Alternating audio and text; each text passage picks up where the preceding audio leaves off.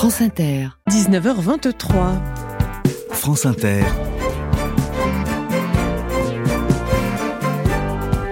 Le 18-20. Au téléphone sonne ce soir question sur la sûreté nucléaire dont l'exécutif souhaite revoir la gouvernance. Objectif, fluidifier le secteur à l'heure où les projets se multiplient, qu'il s'agisse des nouveaux EPR, des futurs mini-réacteurs ou de la prolongation des centrales existantes. Pour l'instant, pour veiller à la sûreté des installations, il y a deux entités, l'ASN, l'autorité de sûreté nucléaire, et l'IRSN, l'Institut de radioprotection et de sûreté nucléaire. L'exécutif a décidé de les regrouper en un seul organisme. Le projet de a été voté en première lecture par le Sénat cette semaine. Il a été adopté par 228 voix contre 98. Il devrait arriver à l'Assemblée le mois prochain, mais il est loin de faire l'unanimité, y compris chez les acteurs de terrain. Il y a même eu une manifestation la semaine dernière à Paris à l'initiative de plusieurs syndicats, car les salariés sont inquiets. Question de sûreté, d'avenir des personnels, mais aussi de démocratie et de transparence dans un pays où tout ce qui touche au nucléaire a toujours été une affaire de spécialistes, ce qui pourrait changer avec la relance de la filière, y compris auprès d'acteurs qui ne sont pas du sérail.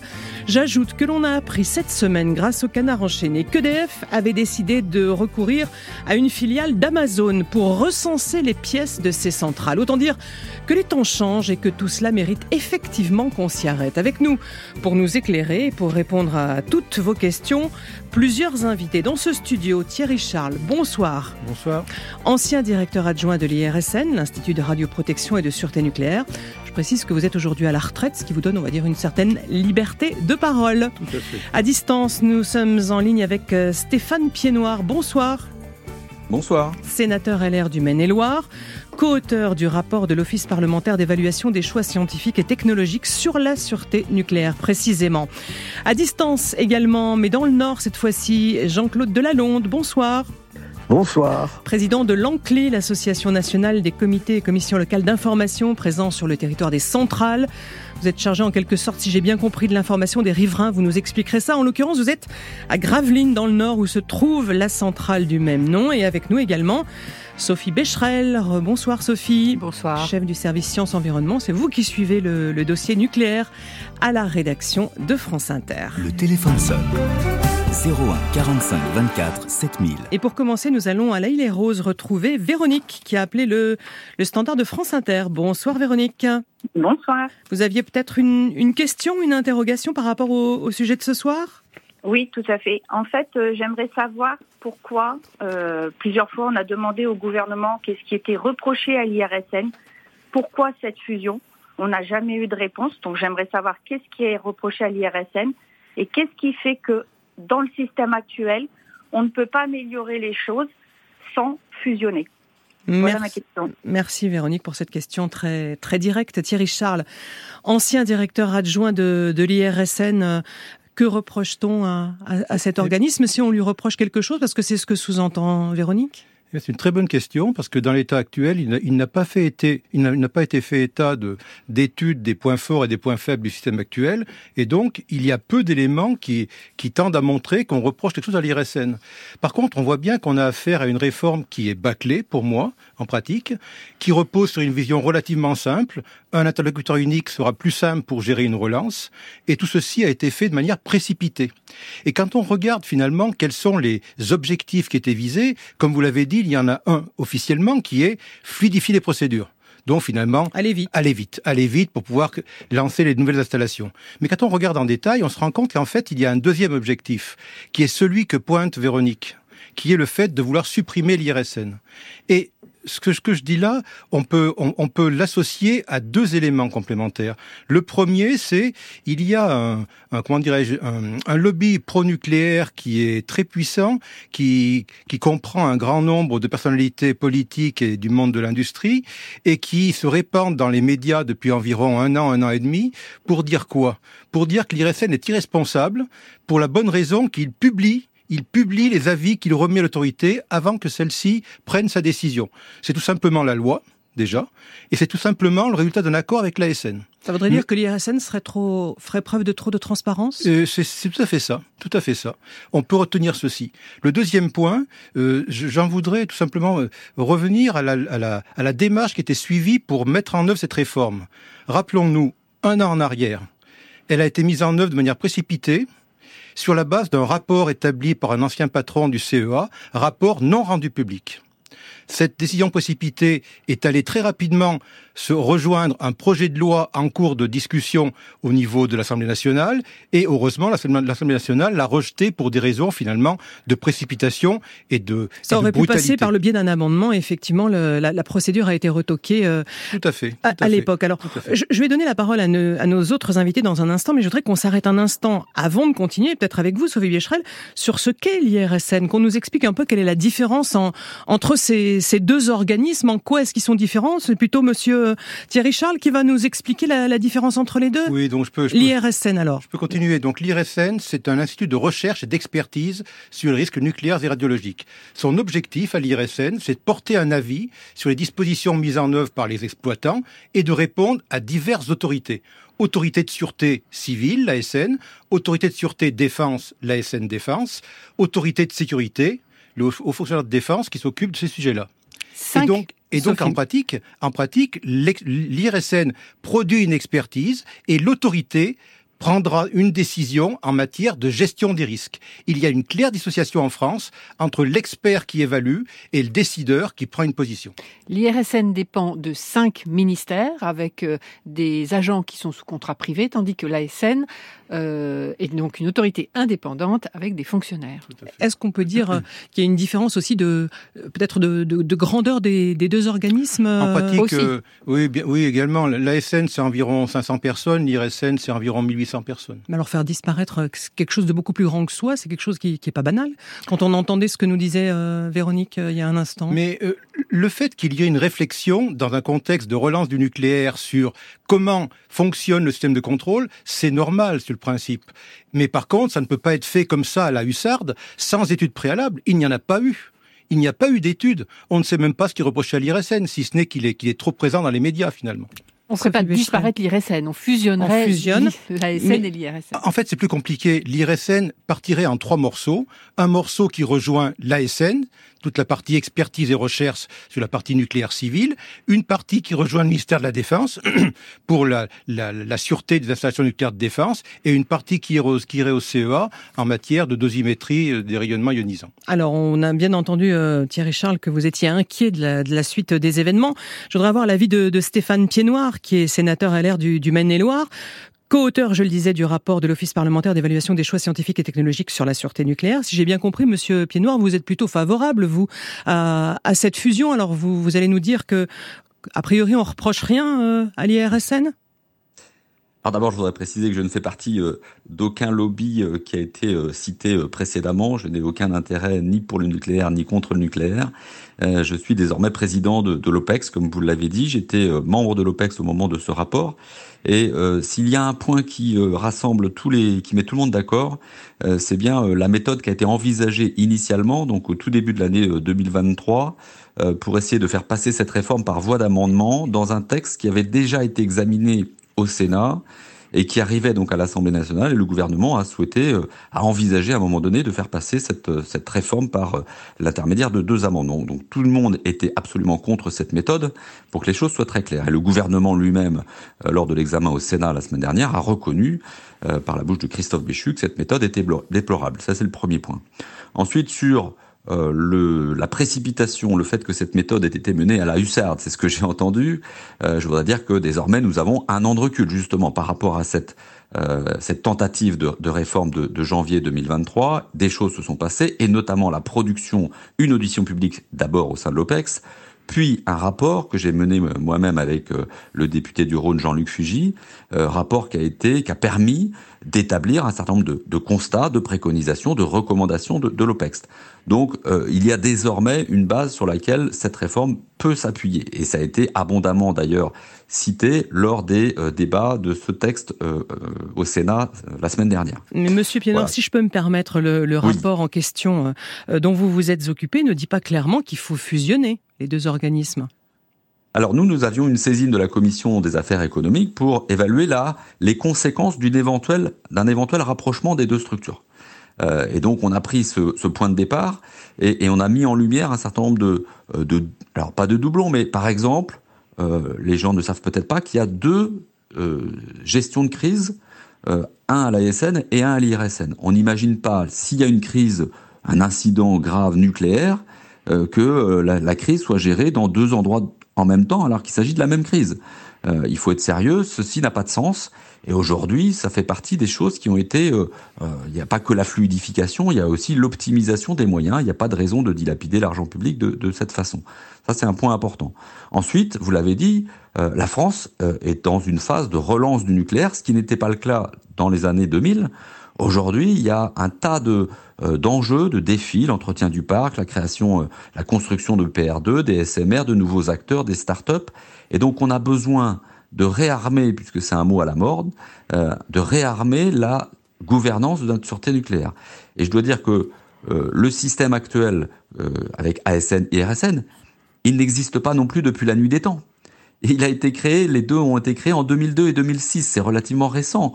Et d'ailleurs, la création de l'ASN a été à, l'origine un souhait de l'OPEX, et ça avait créé des remous à l'époque.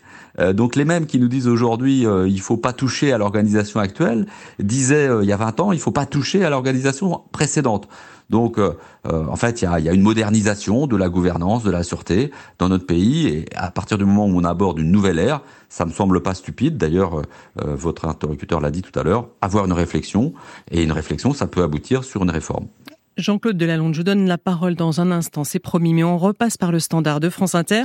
Et cette fois, on va retrouver Elisa qui nous appelle de, de Bar-le-Duc. Bonsoir Elisa, bienvenue à vous. Oui, bonsoir à tous. Donc, préciser que la moitié du service de sécurité IRSN a démissionné à cause de ce projet de loi de fusion, IRSN et ASN. Il faudra neuf mois pour remplacer ces agents. Il ne reste plus que deux personnes pour superviser les 56 réacteurs vieillissants et les nouveaux EPR. Est-ce que c'est pour minimiser les risques nucléaires pour des questions de coût et de timing Nous, on voudrait une expertise indépendante de l'EPR de Flamanville avant son démarrage, par exemple, parce qu'il est dangereux, hein, avec sa cuve très fragile. Les nouveaux EPR2 sont des prototypes qui n'ont jamais été testés. Le CIGO, projet d'enfouissement nucléaire présente des risques d'incendie et d'explosion à cause des rejets d'hydrogène. Bon. Donc ces risques demandent des expertises rigoureuses. On a besoin des deux, IRSN et ASN. Merci Elisa pour, euh, pour cette question et ces, et ces réflexions auxquelles on va, on va répondre. Mais d'abord sur cette, cette histoire de, de démission, euh, Thierry Charles, vous... Confirmé, je, vous avez. Je, ne suis plus en poste à l'IRSN, mais effectivement. vous avez des informations. J'ai des informations qui me font qui me font dire qu'effectivement des personnes ont quitté l'IRSN. Alors, est-ce que c'est complètement lié à la réorganisation? Je ne peux pas le dire, mais il est clair que dans l'état actuel où on déstabilise un système, par définition, on ne peut qu'avoir des difficultés. D'autant plus que pour les personnes de l'IRSN, il n'y a pas d'explication précise sur le pourquoi.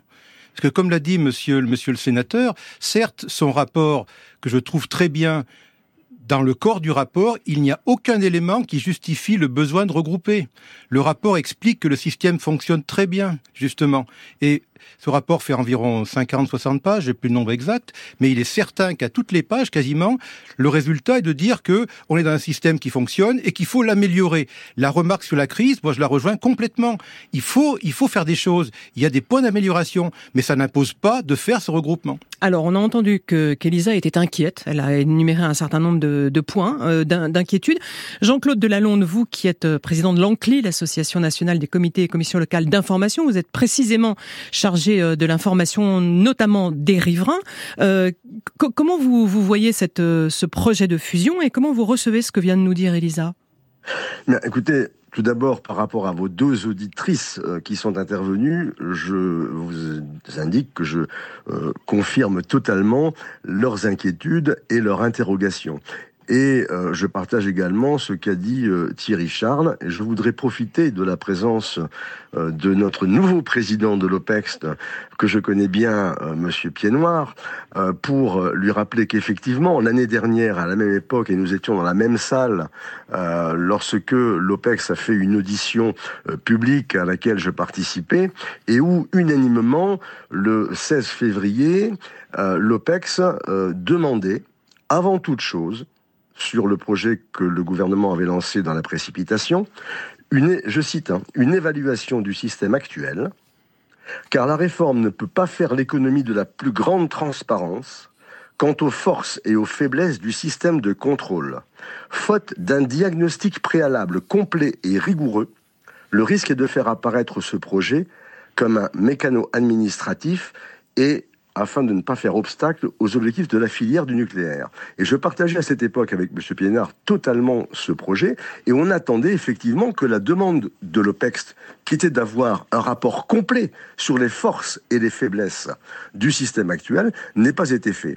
J'ai été auditionné par M. Piednoir, il s'en souvient, au mois de juillet avec M. Fugy, et j'ai effectivement déploré auprès de lui que la saisine du rapport qu'il a respecté, je n'en veux pas à M. Piednoir ni à M. Fugy d'avoir respecté la saisine dont ils ont été l'objet, mais qui ne correspondait pas du tout à la décision unanime de l'OPEX du mois de février. Et donc aujourd'hui, on est reparti sur une décision prise par le Sénat euh, euh, de, considérer que la fusion devait se faire, tout en, en, indiquant à vos, à vos auditeurs que heureusement que le CA même que le Sénat, même s'il a, euh, il a validé cette réforme, il l'a déjà amendée sur des points qui nous semblent très importants.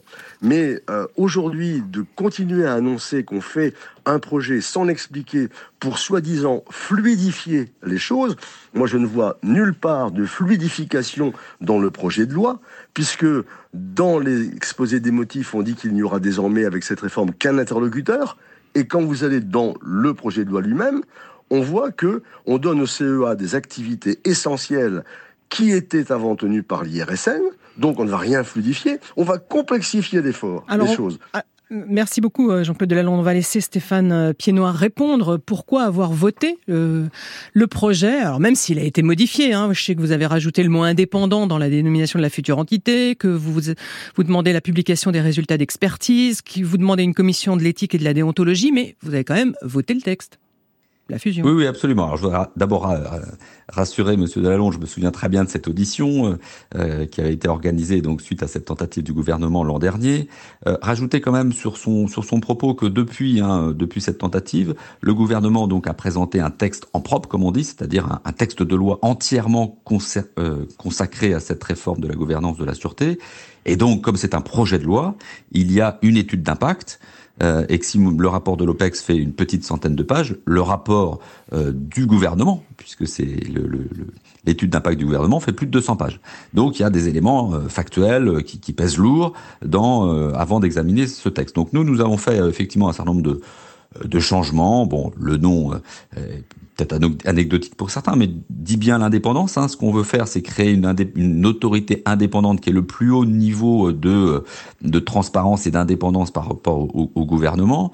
Euh, Qu'il y a dans, dans, dans, ces préconisations et dans ces changements que, que l'on fait le maintien d'une transparence très très fort. Par exemple, euh, la publication des rapports d'expertise et de, de décision. Ce qu'il faut bien que les auditeurs comprennent, c'est que euh, tout ça, euh, l'ASN, l'IRSN, l'exploitant, c'est du travail quotidien, c'est de la coopération quotidienne. C'est du dialogue. oui, c'est un dialogue.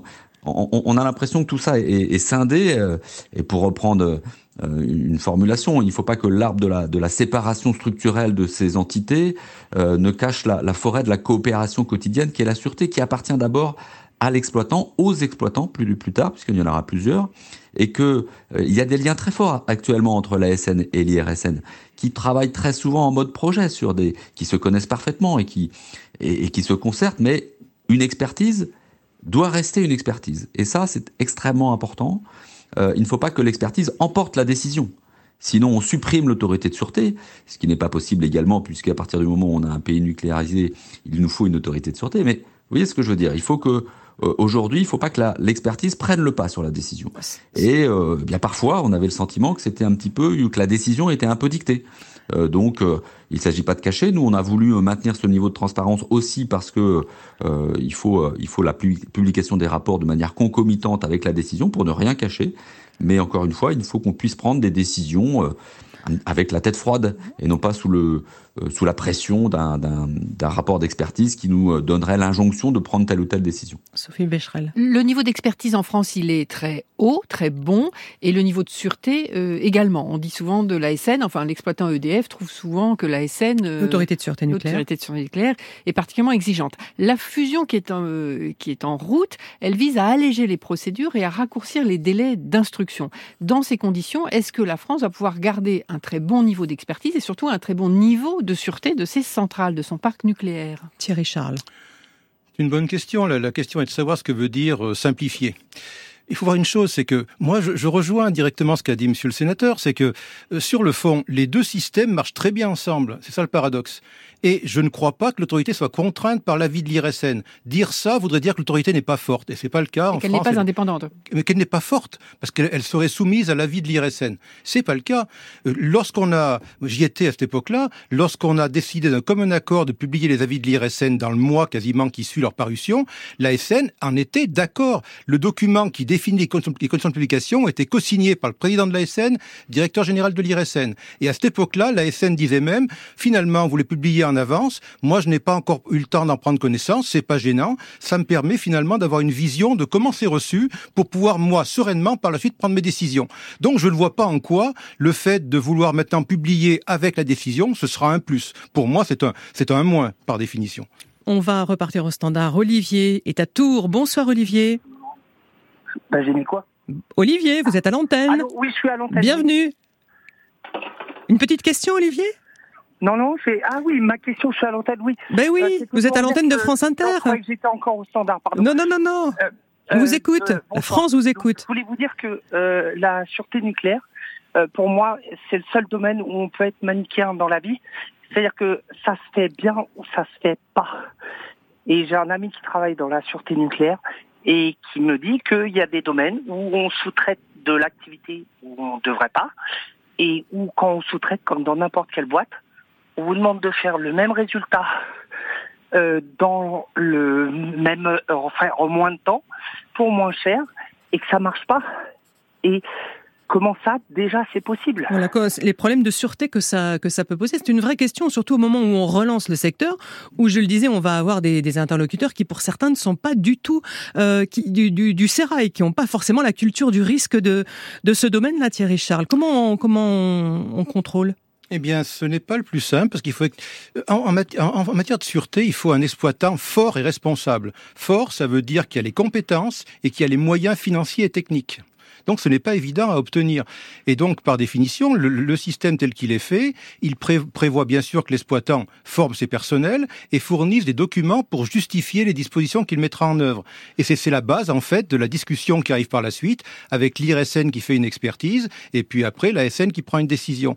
Et cette remarque-là est importante parce qu'on voit bien qu'il va y avoir de nouveaux entrants, donc finalement des nouveaux qui ne connaissent pas le système, qui vont apprendre, même s'ils ont des compétences en interne, bien sûr, ce sont des personnes qui, qui, qui, ont, qui, ont, qui, ont, qui ont embauché des personnes qui avaient de l'expérience. Mais on voit bien que ce, ce, ce panorama qui, qui va s'étendre, en même temps, on est en train de déstabiliser un système qui fonctionne. Il faut pas l'oublier.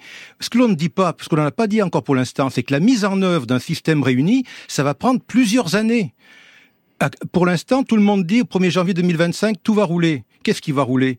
Uniquement le fait que les deux systèmes ont été, rapprochés. Imaginez qu'il y a euh, quasiment une trentaine de systèmes informatiques à mettre en place. Imaginez que toute la recherche de l'IRSN va être gérée par les outils de l'État. Vous vous rendez compte du, changement que cela induit dans quelques mois? Je voudrais pas faire peur à tout le monde, mais je voudrais juste citer le président de la SN, Bernard de Rosuc, qui est favorable, lui, à la réforme, et qui s'est exprimé lors d'une audition, c'était peut-être l'audition de l'OPEX, en tout cas, ça a été cité par le journal Le Monde. Je voudrais juste vous, vous citer un petit peu ce qui, ce qui l'inquiète par rapport aux nouveaux venus qui vont, qui vont s'occuper du nucléaire. Il dit, ce sont des acteurs ambitieux qui veulent que ça aille vite. Nous avons devant nous des vendeurs qui n'ont pas toujours la maturité technologique suffisante et qui ne voient pas le sujet de manière globale. Nos interlocuteurs n'ont en tête que très rarement ce qui est lié au, au cycle du combustible souvent ils nous présentent des projets avec des combustibles qui n'existent même pas, qui sont à un niveau d'enrichissement extrêmement élevé et pourraient poser problème en matière de prolifération. Ils ne se préoccupent pas des déchets. Voilà, je ne veux pas faire peur, mais c'est vrai qu'on arrive à un moment où on se retrouve avec des gens qui ne, qui ne connaissent pas forcément toutes, les arcanes du sujet. On va repartir euh, au standard de France Inter téléphone sonne. Et on va prendre François Geffroy, qui est délégué CFDT et qui représente l'intersyndicale de l'IRSN. Bonsoir, monsieur Geffroy. Bonsoir. Alors vous êtes en ligne avec nous parce qu'il se trouve que jeudi dernier, vous avez, euh, vous avez manifesté à, à Paris contre ce projet de fusion. Vous vous parlez d'un démantèlement de l'IRSN, d'une désorganisation du, du secteur. En, en, deux mots, quelles sont vos craintes? Alors, euh, oui, euh, tout d'abord, pour démarrer, je voulais vous faire part de, enfin, faire part je sais qu'il y a un certain nombre de mes collègues qui m'écoutent, donc euh, j'ai une certaine pression, on pourrait dire, pour euh, être Et vous surveille. porte-parole. Mais parlez librement, parlez librement. On voudrait surtout comprendre aussi au, niveau des personnels ce que ce que ça implique. J'ai cru comprendre qu'il y avait une peur qu'un certain nombre de gens s'en aillent, d'une déperdition d'expertise. Ben, en fait, oui, donc je vais dire nous, parce qu'effectivement, je suis vraiment un porte-parole ce soir. Donc le premier sentiment, c'est la colère. Hein. La colère parce que ça fait un an qu'on est maltraité, qu'on est, alors des gens nous reçoivent très poliment, nous font parler, nous écoutent, mais en fait ne nous entendent pas. Ça fait un an qu'on dit un certain nombre de choses, qu'on dit ce qui a été dit plus, tôt, c'est-à-dire qu'il n'y a pas de diagnostic. On ne sait pas finalement euh, comment mener l'amélioration puisqu'on ne sait pas ce qui dysfonctionne aujourd'hui.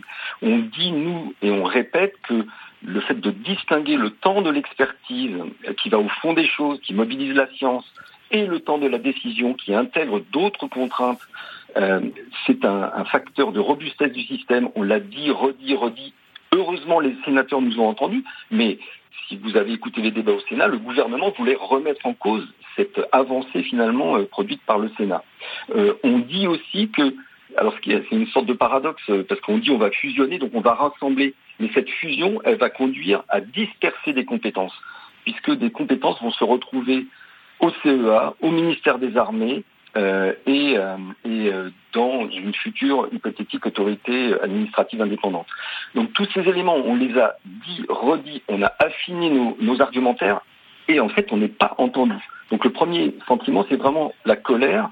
Le deuxième sentiment c'est la tristesse réellement parce que on, on assiste à la à la casse de notre outil de travail. Mais c'est pas notre outil de travail. Enfin, faut vraiment être clair vis-à-vis des auditeurs. On n'est pas dans une démarche corporatiste du genre, euh, on veut, euh, comment dire, préserver notre nos, avantages sociaux. Mais, mais vous voulez défendre un système qui marche, c'est ça que vous nous dites Exactement. Et et ce et ce système, euh, une des caractéristiques de caractéristique de l'IRSN, c'est que quand même les gens qui sont là, ils travaillent depuis depuis longtemps. un expert c'était Jacques Repussard qui avait dit une des, compétences de l'IRSN, c'est de fabriquer des experts. Les experts, ça ne se trouve pas sur étagère. Fabriquer un expert, ça prend 5, 6, 8, 10 ans selon les domaines. Et aujourd'hui, quand je parle de casse, effectivement, l'auditeur tout à l'heure a fait référence à un article dans le Canard enchaîné qui cite des chiffres. Nous, on n'a pas, euh, on n'a pas une vérification exacte des chiffres. On a un CSE en fin de ce mois où on va demander euh, un état de la situation précis à notre directeur général, mais on sait qu'il y a des gens qui partent. Et dans nos domaines, c'est pas la quantité, mais si c'est l'expert en corrosion qui part, euh, c'est embêtant. Merci. Merci beaucoup François Geffra, vous avez très bien résumé, je pense, le, vos sentiments et vos inquiétudes, colère et, tristesse. Monsieur, Monsieur Pied Noir, pourquoi, euh, pourquoi passer, euh, je ne veux pas dire en force, mais euh, quand vous entendez ce que, ce que disent et l'ancien responsable de l'IRSN et, les salariés? Encore une fois, hein, je ne suis pas le gouvernement, je, Mais vous fais êtes... mon travail de, parlementaire du mieux possible. moi, j'entends, si vous voulez, les perturbations, les craintes des, du personnel de l'IRSN. C'est tout à fait légitime. Euh, on, sait bien que toute perturbation d'un système euh, existant euh, crée des, des, des inconvénients, et ce sera le cas inévitablement. On ne le cache pas. Tout le monde l'a dit lors du débat au Sénat. maintenant, dans les préconisations, dans les impératifs que l'on fixe au gouvernement, c'est un maintenir le haut niveau de sûreté en France, qui est reconnu à l'international et qui est, je le rappelle, en un, de la responsabilité de l'exploitant. Et ça passe par quoi? Ça passe par exemple par une présentation des rapports de la SN devant, de la future autorité, devant le Parlement et en l'occurrence devant l'OPEX. Il y a un contrôle aussi de la sûreté qui est exercé par une autorité indépendante. La deuxième chose, ce sont les moyens. Ce qu'on n'a pas dit, c'est qu'aujourd'hui, on est sur, sur un regain du nucléaire, mais un petit peu partout, dans, en tout cas dans, dans certains, certains pays du monde. Et donc il y a une fuite des compétences. On a aussi parlé des startups. On a des ingénieurs qui étaient euh, précédemment sur le programme Astrid, des réacteurs de nouvelle génération, et qui sont en train de eux de se disperser. Et on a besoin de rassembler des forces, d'avoir un, un, institut, une autorité qui euh, qui rassemble les compétences dans notre pays. Et pour ça, on a exigé du, du gouvernement euh, une augmentation des moyens, une augmentation des, des, salaires, pour tout dire, à la fois euh, du personnel de la SN, mais aussi du personnel et surtout du personnel de l'IRSN. Maintenant, moi, je n'ai pas de, je n'ai pas de boule de cristal. Euh, c'est, on, on, met toutes les conditions pour faire en sorte que cette fusion, ce rapprochement se passe dans les meilleures conditions. Mais encore une fois, je, je rejoins et je, je comprends euh, les craintes sur la perturbation qui existera quoi qu'il arrive. Maintenant, ce qu'on sait, nous, c'est qu'on n'a plus le temps d'attendre, euh, parce que les nouveaux réacteurs que, que l'on va construire, c'est pour les, la décennie 2030. Et donc c'est maintenant qu'il faut qu'on s'organise. On sait très bien que si on ne, ne, parvient pas à faire cette réforme, elle sera caduque et on pourra la mettre au placard. En tout cas, euh, Jean-Claude Delalonde, président de l'ANCLI, l'association nationale qui, qui s'occupe de l'information des riverains, c'est, plus que nécessaire de, de trouver un consensus et puis un, euh, un, un, accord pour rassurer les gens. Parce que si en plus on perd la confiance euh, des riverains, euh, c'est embêtant de questions que vous me posez, je vais rebondir sur ce qu'a dit monsieur le sénateur tout à l'heure, quand il indiquait que euh, l'expertise ne doit pas dicter la décision, comme on l'entend, alors que c'est, ça n'est pas vrai. L'expertise ne dicte rien aux décideurs. Par contre, monsieur le sénateur, là, avec le projet, la décision, nous semble-t-il, va étouffer la transparence de l'expertise. Or, le système français, il est basé sur quatre piliers. Un bon euh, exploitant, même si de temps en temps il a fait défaut. Un bon gendarme, l'ASN, qui a toujours été là pour faire son travail pour l'instant. Un bon expert, l'IRSN, qui est reconnu dans le monde entier, et la société civile que nous euh, présomptueusement nous représentons avec les CLI et, et avec l'ANCLI. Ça ne marche que sur ce système-là. Or, la réforme que euh, le gouvernement euh, veut faire passer en force, même si vous l'avez allégé, monsieur le sénateur, au Sénat, mais je pense qu'il va revenir sur les propositions que vous avez faites pour les annuler à nouveau, on en reparlera.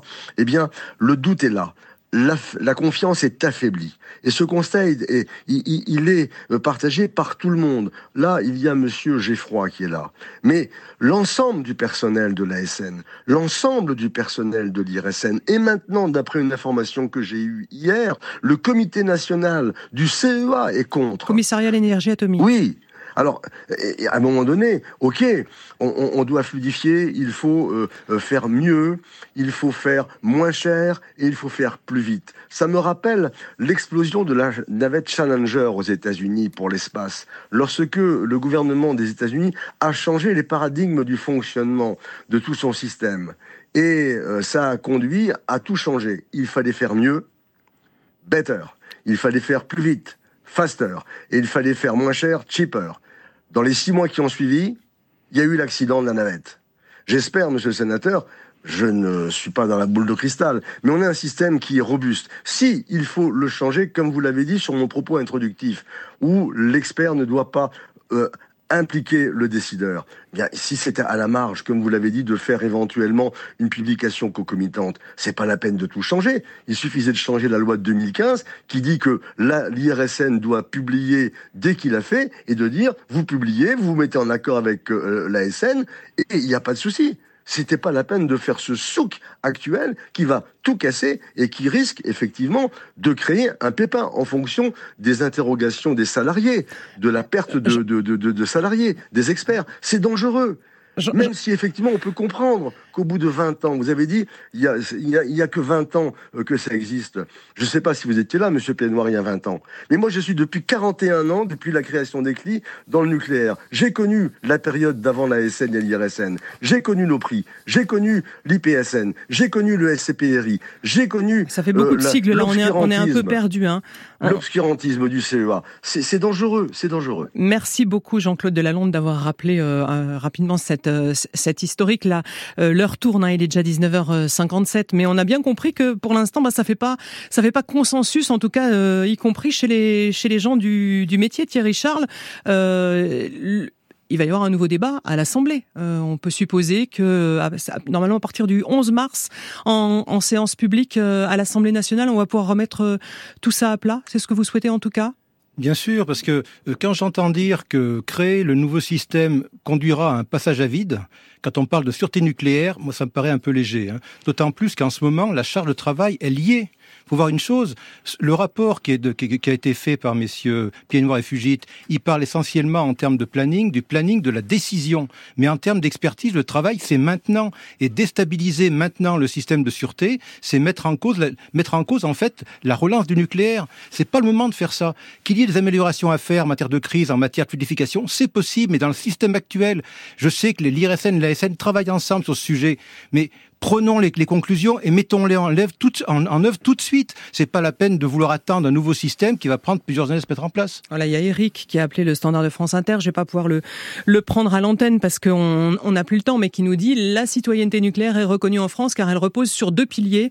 Euh, il va dans, dans, dans votre sens, euh, Thierry Charles, euh, un expert technique, un gendarme.